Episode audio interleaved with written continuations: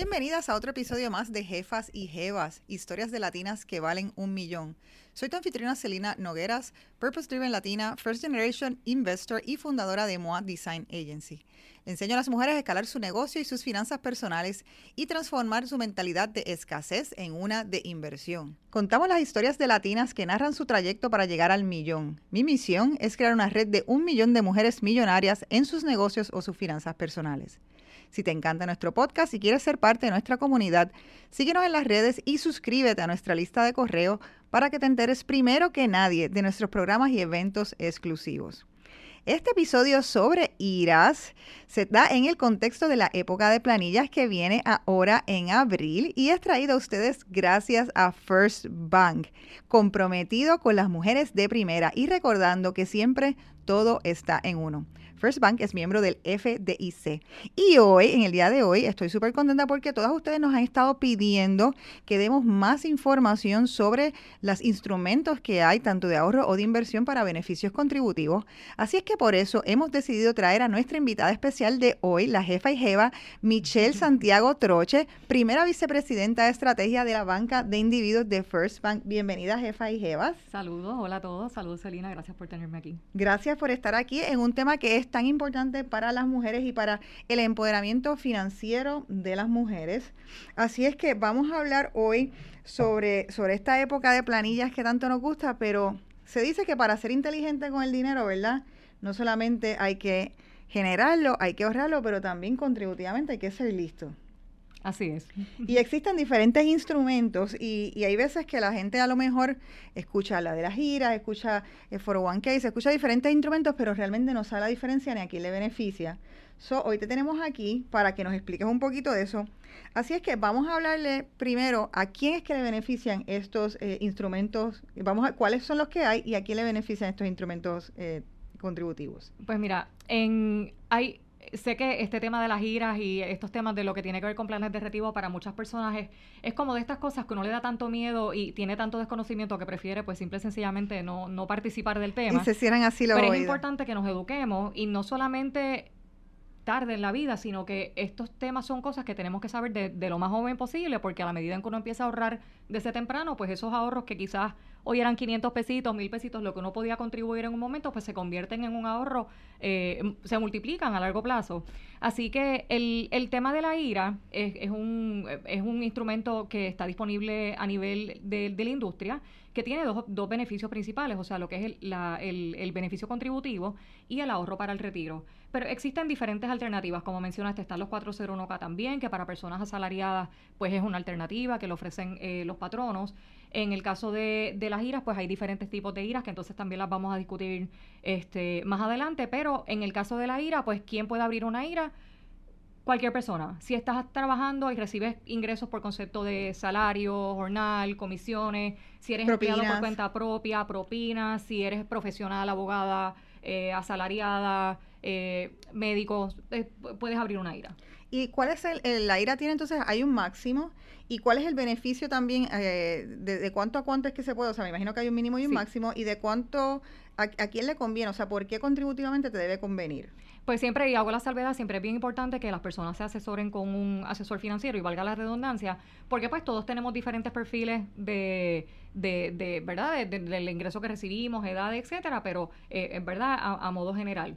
La IRA, eh, lo, que es, lo que viene siendo la IRA tradicional que conocemos en el mercado de Puerto Rico, pues tiene un máximo de hasta 10 mil dólares cuando es una pareja que rinde en conjunto, ¿verdad? Uh -huh. si, si tú eres una persona casada que rinde planilla con tu pareja, cada cual abre una IRA de 5 mil 5 mil siendo el límite por individuo, pero la deducción en la planilla puede ser hasta 10 mil entre dos personas.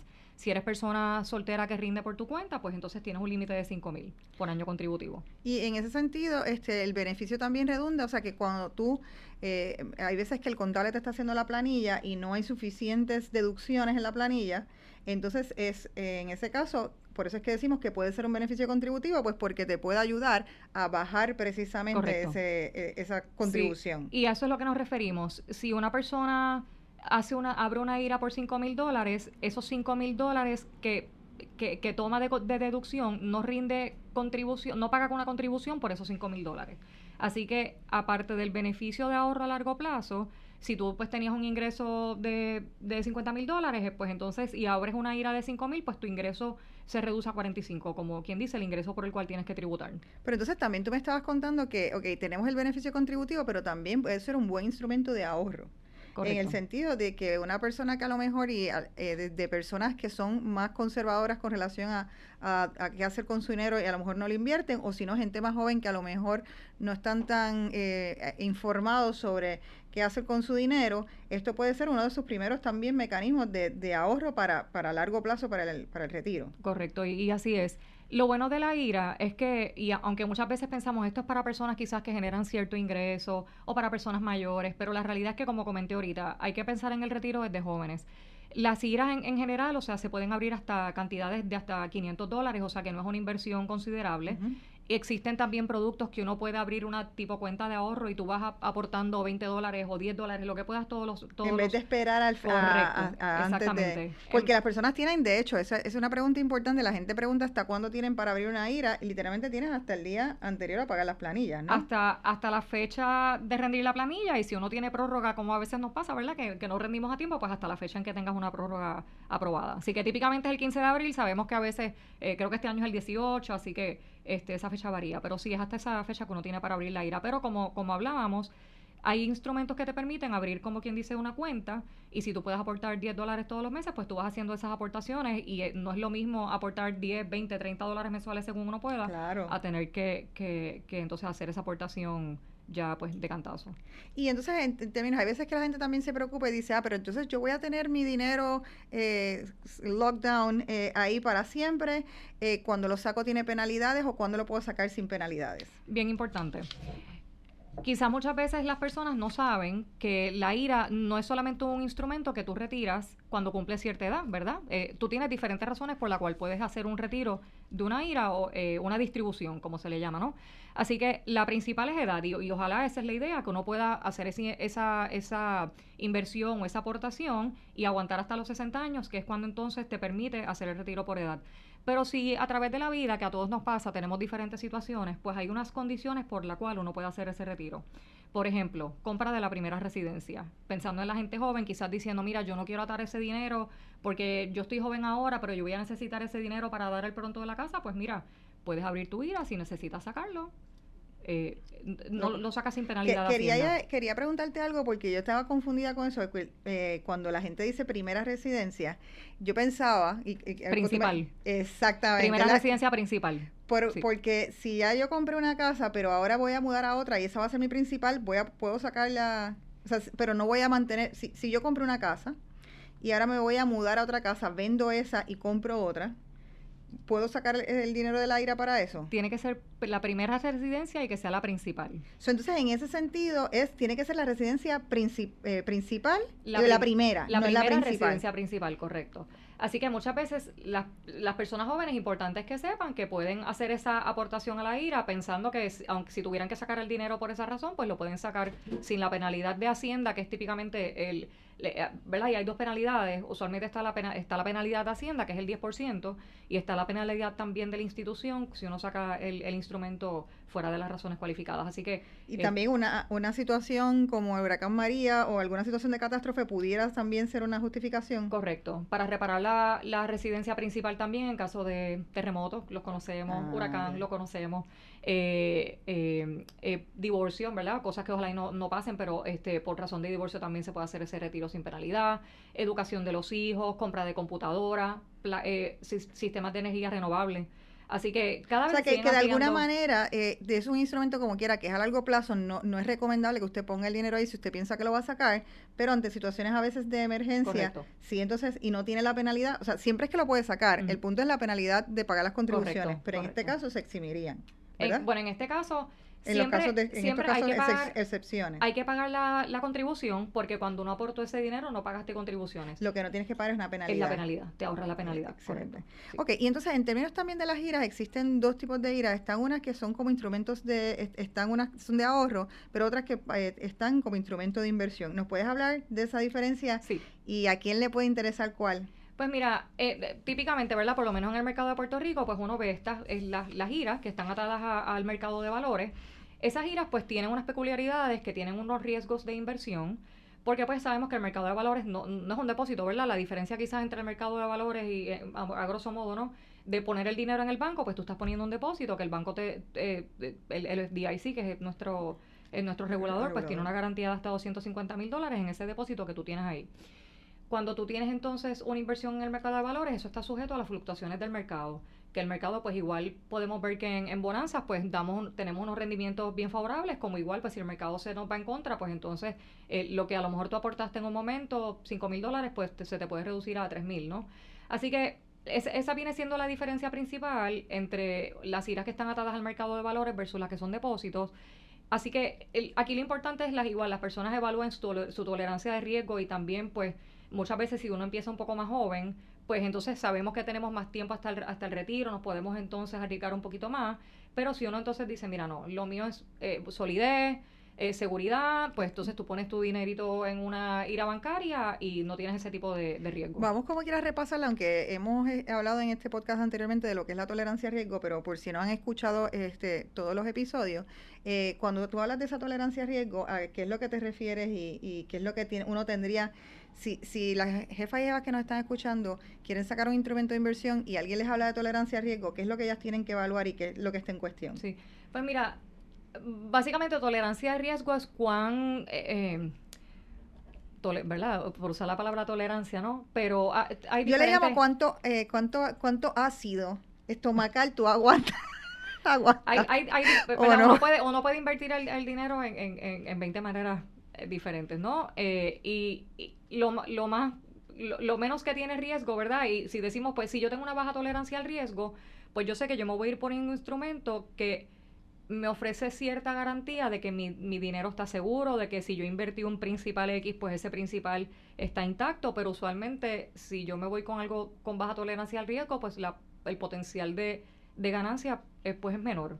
Sí, en, ese sentido también, además del chiste de la, de la acidez estomacal, que es real, eh, eh, un poco se refiere a que si vamos a, si lo comparamos con que estás invirtiendo en stock market en un momento histórico como el que estamos ahora mismo, eh, precisamente hace dos semanas hubo una baja en el mercado grandísima entonces, eh, la tolerancia a riesgo es personas que pueden abrir su cartera de inversiones, ver esa baja, ver esa pérdida de dinero y no asustar si no quieres retirar el dinero.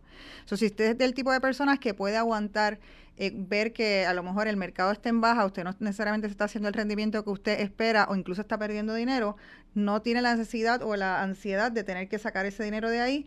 Eh, y la otra, por ejemplo, es que al revés, que lo que le den ganas es de ponerle más dinero. Eh, y realmente lo haga. So, un poco, estamos hablando de eso. Eh, usualmente las IRAs son bastante seguras.